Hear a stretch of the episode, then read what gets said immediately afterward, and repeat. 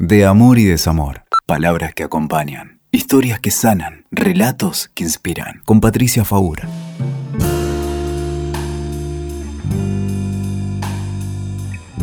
Quería hablarte de la soledad. De la soledad y del amor. Porque la soledad no excluye el amor. Aprender a estar solos. Aprender a estar con nosotros mismos. Dejar de esperar que nos den todo, que el otro nos haga felices, que el otro nos complete, que el otro nos llene. Es una tarea difícil, pero tal vez es la que nos pone más cerca del amor. Muchas veces oigo decir a pacientes o mujeres en los grupos que las aterra el vacío. Un vacío que, que tiene que ver con la angustia, con frustraciones, con pérdidas viejas, con faltas, con cosas que no se tuvieron en la vida, con el terror a lo que vendrá, con el terror a estar sola en el futuro. Y cuando están en pareja, también sienten el vacío. Entonces te das cuenta que se trata de una ilusión. La ilusión es que alguien va a venir a quitarte esa sensación de vacío. Y no es así. Y la verdad es que sería una pesada carga para el otro tener que anestesiarte de ese dolor. Entonces la propuesta es que podamos pensar cómo nos vamos a hacer cargo de esto, cómo nos vamos a hacer cargo de que a veces la vida nos lleva por momentos donde hay angustia, donde nos chocamos de frente con lo finito de nuestra existencia, lo finito en términos de finitud, de que en algún momento termina, con el miedo a que nos pase algo, a que le pase algo a alguien a quien amamos con el aburrimiento. Hay personas que no soportan la soledad porque se aburren. Hay otras que no soportan la soledad porque no quieren escucharse. Y la verdad es que siempre estamos solos. Podemos distraernos, podemos estar con alguien, podemos estar acompañados, pero hay un lugar de soledad que nos habita. Es raro decir, ¿no? Que la soledad nos habita. Pero a mí me gusta pensarlo, me gusta pensar que la soledad es algo que me habita desde adentro y que está lleno de voces, de palabras, de deseos, de olores. Te invito a este ejercicio.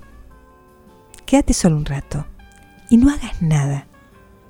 No escuches música, no leas, no escribas en la compu, no mires el celular. No comas por un rato, no bebas. Vos vas a decir, bueno, me pongo a meditar. No, tampoco. No, no te digo que hagas un ejercicio de mindfulness o de meditación. Lo que quiero es que te encuentres. Lo que quiero es que te habites. Lo que quiero es que sepas que vos te vas a acompañar toda la vida. Y que no tenés que tenerte miedo. Aun cuando las palabras que te hablan te den tristeza.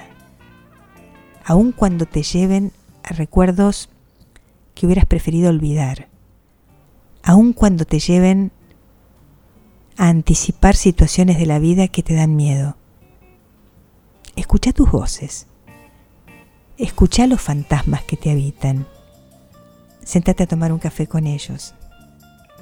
Pregúntales cosas. Hablales.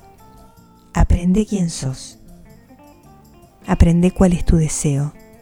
Porque muchas veces tu deseo se confunde con el deseo del otro aprende hacia dónde quieres ir y empezá a pensar todas las oportunidades que la vida te ofrece. ¿Cuántas tomaste? ¿Cuántas exploraste? Tal vez te descubriste muy poco. Tal vez jugaste muy poco con tu vida. Hay tanto por hacer. Y es tan difícil aburrirse. La soledad puede ser un espacio maravilloso. Y si llega a ser un espacio maravilloso en tu vida, no le vas a temer. Y vas a ser una persona muy amable. Amable en el sentido de que va a ser fácil amarte. Porque no va a ser una carga para nadie. Porque el otro no va a sentir que viene a llenar ese vacío en vos. Y también vos vas a poder establecer una relación menos dependiente en términos de una dependencia patológica vas a poder buscar relaciones donde se acompañen. Te invito, te invito a estar solo esta tarde. Escuchaste De Amor y Desamor. WeToker. Sumamos las partes.